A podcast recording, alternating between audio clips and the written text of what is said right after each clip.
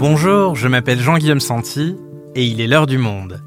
Aujourd'hui, la France est-elle en train de se smicardiser Dans le secteur privé, de plus en plus de personnes sont payées au salaire minimum. En deux ans, leur nombre est passé de 2 à 3 millions.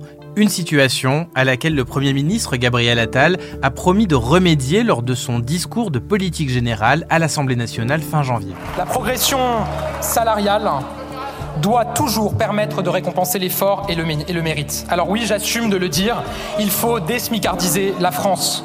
Pourquoi autant de salariés se retrouvent aujourd'hui payés au salaire minimum? Sont-ils condamnés à le rester? Que prévoit le gouvernement pour sortir de cette situation? Pour répondre à ces questions, je reçois Béatrice Madeline, journaliste au service économie et spécialiste des questions macroéconomiques.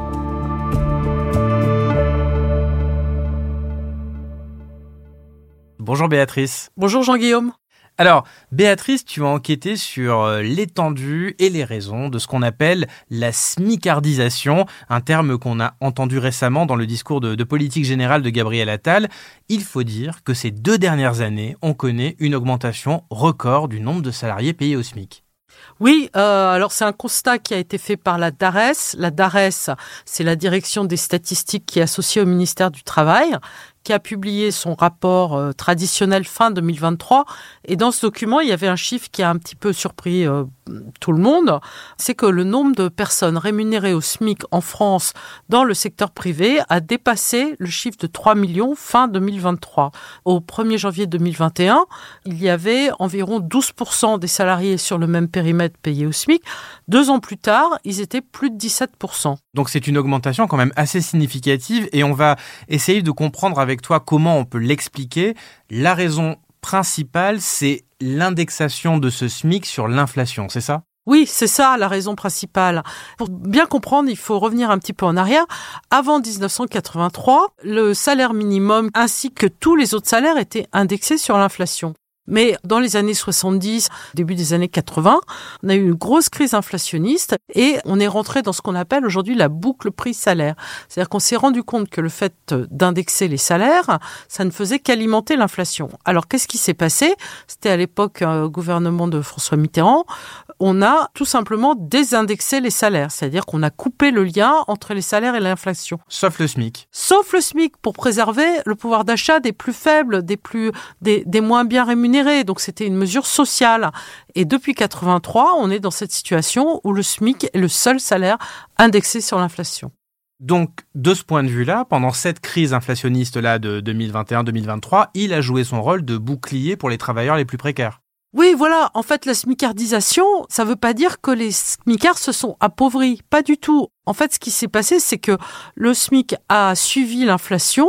Pour suivre l'inflation, il a augmenté de plus de 12%, mais c'était le seul salaire à le faire, tandis que tous les autres salaires faisaient du surplace ou en tout cas des tout petits pas. Et c'est ça qui fait qu'aujourd'hui, on a 3 millions, plus de 3 millions de personnes au SMIC. Les gens qui étaient payés juste au-dessus du SMIC, eh ben, ils se sont retrouvés à être payés exactement comme leurs voisins de bureau SMICA, dont le salaire avait augmenté.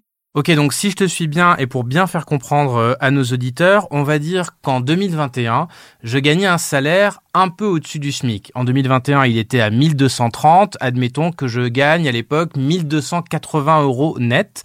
Comme le salaire minimum a entre-temps augmenté à 1398 euros, je me retrouve donc de facto au SMIC puisque c'est le salaire minimum, c'est ça? Voilà, c'est ce qu'on appelle couramment se faire rattraper par le SMIC. C'est-à-dire qu'en fait, le SMIC, il avance plus vite que les autres salaires. Il y a des gens qui n'étaient pas au SMIC et tout d'un coup qui découvrent qu'ils sont au SMIC au même salaire que des gens qui sont plus jeunes qu'eux ou moins expérimentés ou moins qualifiés, ils se font rattraper.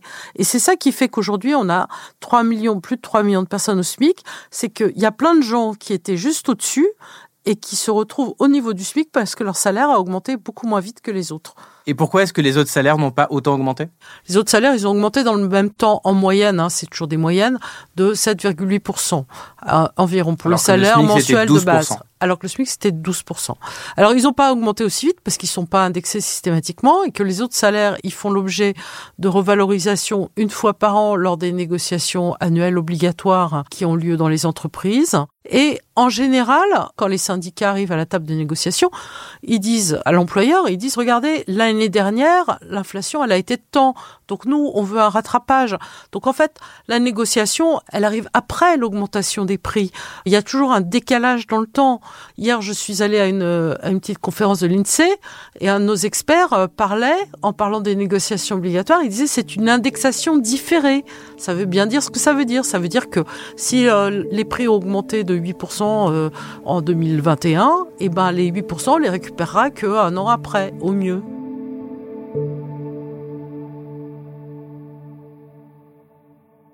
Béatrice, il y a une autre raison qui explique cette smicardisation, c'est euh, le niveau des prélèvements sociaux.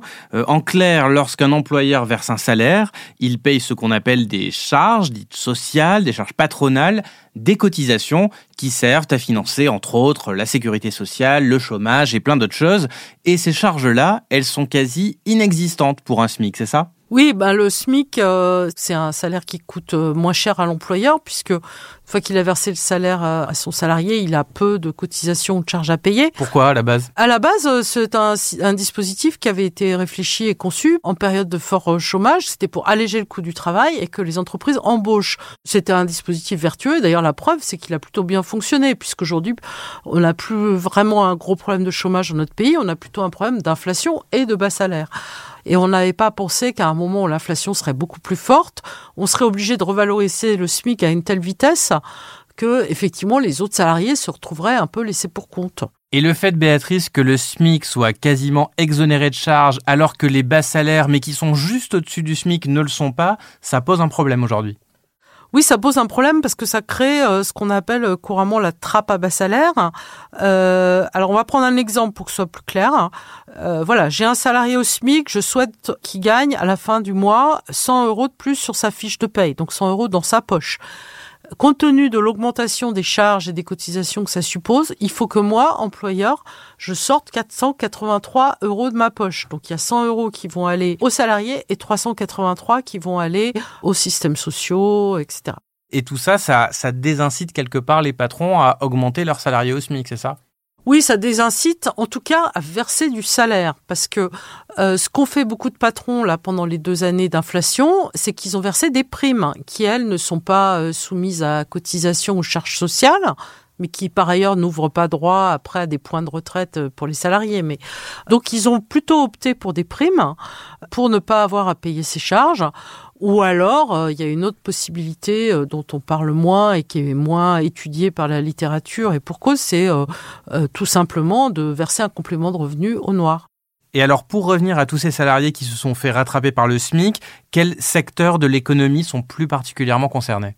Bah, les secteurs les plus concernés, c'est les secteurs où il y a le plus fort taux de bas salaire ou de personnes au SMIC. Et donc, euh, c'est euh, avant tout les services, tout ce qui est grande distribution, euh, ou distribution de manière générale, les commerçants, les grandes surfaces, les supermarchés.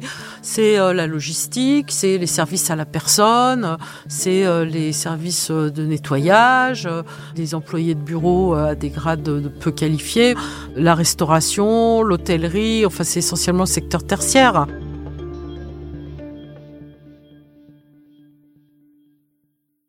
Ok Béatrice, donc on a vu que ces deux explications, euh, l'indexation sur l'inflation et le niveau des prélèvements sociaux, ont fait que de nombreux salariés se sont fait rattraper par le SMIC. Alors, quelles conséquences est-ce que ça a pour les premiers concernés? Alors, ça a déjà une conséquence euh, très simple sur le pouvoir d'achat. Quand vous êtes juste au-dessus du SMIC, mettons 10% au-dessus du SMIC, et que vous vous retrouvez au SMIC, eh ben, vous avez perdu du pouvoir d'achat par rapport à votre situation antérieure. C'est-à-dire vous êtes moins bien loti. Et d'ailleurs, toutes les enquêtes sur l'évolution du pouvoir d'achat montrent que les plus lésés pendant cette période d'inflation, ça a été les classes moyennes inférieures, on va. Après, il y a une autre conséquence qui est plus sociale ou psychologique, c'est que en fait, euh, vous avez l'impression d'être déclassé, vous avez l'impression d'avoir un peu dégringolé dans l'entreprise, vous avez l'impression que votre travail n'est pas reconnu à sa juste valeur, puisque par exemple, si vous êtes, euh, vous avez une cinquantaine d'années et que vous gagnez la même chose que votre collègue qui en a 20 et qui vient d'arriver dans l'entreprise, eh ben, vous avez l'impression que votre expérience, votre ancienneté, elle n'a aucune valeur. Donc il y a ce sentiment de déclassement. Il y a un sentiment de pas progresser, de pas avancer, de pas avoir de perspective de carrière, et ça c'est terrible, parce que c'est ça aussi qui crée ce dont on a tant parlé pendant la période du Covid, qui est le désengagement du travail, la démotivation, de se dire mais moi si je vais tous les jours au travail pour gagner finalement le SMIC et ça fait 20 ans, 30 ans, 40 ans que je gagne le même salaire et les jeunes qui rentrent, ils ont le même salaire que moi, bah vous avez plus envie d'y aller, c'est normal. Donc euh, ça crée aussi ce sentiment de désincitation, de désengagement, de découragement, euh, et ça peut nourrir aussi un certain ressentiment. Et ce désengagement-là des employés, j'imagine qu'il pèse aussi sur les employeurs, sur les performances des entreprises. Oui, bien sûr, le désengagement au travail, ça pèse sur la performance des entreprises. On en a parlé quand on a enregistré euh, un podcast euh, ici même sur la productivité. Euh, les, employeurs disent les gens sont plus souvent absents, on a l'impression qu'ils sont moins productifs quand ils sont présents. C'est pas la seule raison mais ça fait partie des causes qui sont invoquées. Or, euh, la productivité, avoir une bonne productivité, c'est un élément qui permet d'augmenter les salaires. Une entreprise productive, elle a les moyens, plus de moyens pour mieux rémunérer ses employés qu'une entreprise qui ne l'est pas. Donc, en fait, on, rentre dans une spirale la la poule, qui peut être euh, assez pernicieuse.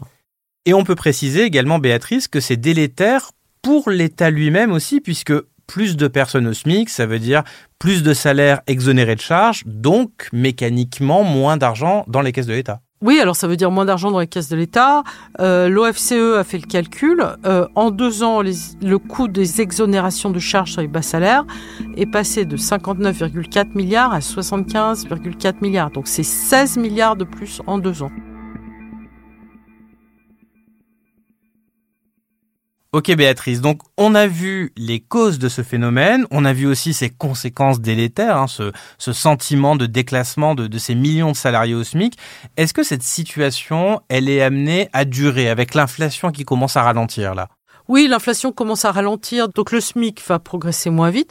En revanche, les autres salaires, pendant les, les négociations euh, annuelles qui se tiennent là en ce moment dans les entreprises, ils seront sans doute réévalués un peu plus que l'année dernière parce que l'inflation a été forte. Donc on peut imaginer que euh, l'éventail des salaires va se rouvrir. Euh, ça va pas se faire euh, non plus en six mois. Hein. Il faut, euh, les économistes estiment qu'il faut deux à trois ans pour retrouver la situation antérieure. Mais en tout cas, il y a un mouvement naturel qui se fait de rééchelonnement des salaires. Maintenant que l'inflation est plus basse et qu'elle va continuer à baisser. Mais Béatrice, si ce rééquilibrage naturel, il va prendre un certain temps, hein, comme tu nous le dis, euh, la question, elle se pose de savoir quelles solutions existent politiquement pour accélérer ce, phénomène. Gabriel Attal a, d'ailleurs mis le doigt dans son discours de politique générale sur ce qu'on expliquait un petit peu plus tôt dans cet épisode, euh, à savoir que l'indexation du SMIC et l'exonération de charges servaient des buts louables à la base, mais aujourd'hui désincitent les patrons à augmenter les bas salaires. On l'écoute. Autant le dire, notre système, fruit de réformes successives, pétri de bonnes intentions ces dernières décennies, a placé notre monde économique dans une situation où il n'y a quasiment plus aucun intérêt pour quiconque à augmenter un salarié au SMIC. On ne peut accepter une France où beaucoup sont condamnés à rester proches du SMIC toute leur carrière. Alors, qu'est-ce que peut faire le politique aujourd'hui face à cette smicardisation pour en sortir? Bah, Le politique, il peut, euh, il l'a déjà fait, c'est-à-dire que lors de la conférence sociale qui s'est tenue le 16 octobre dernier à Matignon, Elisabeth Borne, qui était déjà euh, consciente du problème et qui voulait euh, y remédier, avait nommé une mission avec deux économistes, Antoine Bozio et Étienne Vasmer, pour réfléchir justement à ce problème. Euh, donc euh, Étienne Vasmer et Antoine Bozio, ils ont commencé à travailler. Euh, ils vont rencontrer les partenaires sociaux, bien sûr, euh, tous les experts, et ils doivent rendre des propositions au mois de juin. Et alors, est-ce qu'on sait quelles sont les, les mesures qui pourraient être préconisées? Ben non, on sait pas, mais on imagine qu'ils vont proposer des choses autour euh, des allègements de charges, peut-être sur les salaires un peu au-dessus du SMIC. L'idée, c'est de réduire cette fameuse pente dont on a parlé, c'est-à-dire que la marche pour augmenter un SMICard de 100 euros ne soit pas aussi haute et euh, que ça, ça continue comme ça. Donc, on imagine qu'ils vont inventer des, enfin, proposer des dispositifs qui vont permettre de réduire cette pente. Mais ça veut dire alléger les charges sur les bas salaires au-dessus du SMIC, donc ça va coûter de l'argent. Oui, alors après, bah, faut trouver des modes de financement, c'est toujours la même chose. Donc, ça va coûter de l'argent. Est-ce que ça suppose, par exemple, qu'on peut mettre un peu plus de charges euh, sur les salaires très élevés? Ça peut être une option. Est-ce que ça suppose qu'on peut euh, faire peser un peu plus l'impôt sur les entreprises? Pourquoi pas? Est-ce que ça suppose qu'on peut moduler un peu plus finement les indexations du SMIC? Pour tenir compte des périodes de très forte hausse de l'inflation, bon, dont on espère qu'elles vont pas se renouveler de sitôt, hein, cela dit, euh, mais euh, ça peut être aussi une piste. Enfin, bon, il y a, y a pas mal de choses qu'on peut envisager. Après, le problème, c'est comme toujours quand on change quelque chose quelque part, il faut trouver un moyen de le payer. Euh, mais ça, je dirais, c'est la deuxième partie du problème. Donc piste principale, si je te suis bien, baisser les charges sur les salaires un petit peu au-dessus du SMIC. Est-ce qu'il existe euh, d'autres solutions qui pourraient euh, remédier à ce problème? Alors, on pourrait par exemple penser à l'outil de la CSG, de la contribution sociale généralisée, qui est payée par tout le monde et qui est euh, sur tous les revenus, y compris les revenus du patrimoine. Alors, je m'explique. Sur les salaires aujourd'hui, on paye des cotisations pour l'assurance maladie, on paye les cotisations retraite. Or, ça, c'est quelque chose qui bénéficie à tout le monde. Est-ce qu'il ne serait pas logique de sortir ces deux financements, le financement de ces deux régimes, et de le mettre sur la CSG de manière plus universelle et ça permettrait de réduire d'autant les cotisations sur les salaires, les cotisations salariales. Et alors, j'imagine qu'il y a d'autres solutions dont on n'a pas parlé, mais on pourrait également réindexer l'ensemble des salaires sur l'inflation et à ce moment-là, l'éventail, il se réouvre tout seul. Oui, bien sûr. Alors là, l'éventail se réouvre tout seul. C'est la proposition de plusieurs organisations syndicales ou tendances politiques comme la, CGT par exemple. Réindexer l'ensemble des salaires sur l'inflation, ça pose quand même le fameux problème de la spirale prix-salaire quand euh, les prix augmentent. Et puis, euh, il faut, encore faut-il que les entreprises soient capables de payer des salaires qui augmentent au même rythme que l'inflation. Sur les deux années écoulées, je pense que ça aurait été très très compliqué. Et on aurait eu euh, sans doute euh, beaucoup plus de chômage que ce qu'on a aujourd'hui. Et dernière question, Béatrice, on remarque que cette France smicardisée, c'est quand même une France d'emploi peu qualifiée. Est-ce qu'on pourrait pas en sortir par le haut par un vaste plan de formation qui permette à tous ces salariés de se former, de se qualifier, d'accéder à des meilleurs salaires Oui, c'est ce que proposent d'ailleurs euh, certaines organisations comme la CPME, la Confédération des petites et moyennes entreprises, qui disent bah, la, la solution, c'est aussi que les gens accèdent à des emplois plus qualifiés où ils seront de fait mieux payés. Et ça, ça suppose un énorme effort de formation. Ça suppose de pousser les gens à se former tout au long de leur vie. Ça suppose aussi d'avoir des formations initiales plus qualifiantes. Et euh, on sait que notre appareil de formation aujourd'hui connaît euh, plusieurs difficultés. Et ça permet de gagner en productivité. Donc on revient sur notre histoire de productivité. Et plus de productivité, ben c'est plus d'argent c'est plus d'argent pour les salariés. Donc euh, la formation, c'est euh, une solution qui est une solution qualitative et pas quantitative, mais en revanche, la limite qu'elle a aujourd'hui, c'est qu'elle peut marcher, mais à long terme. Merci Béatrice. Merci Jean-Guillaume.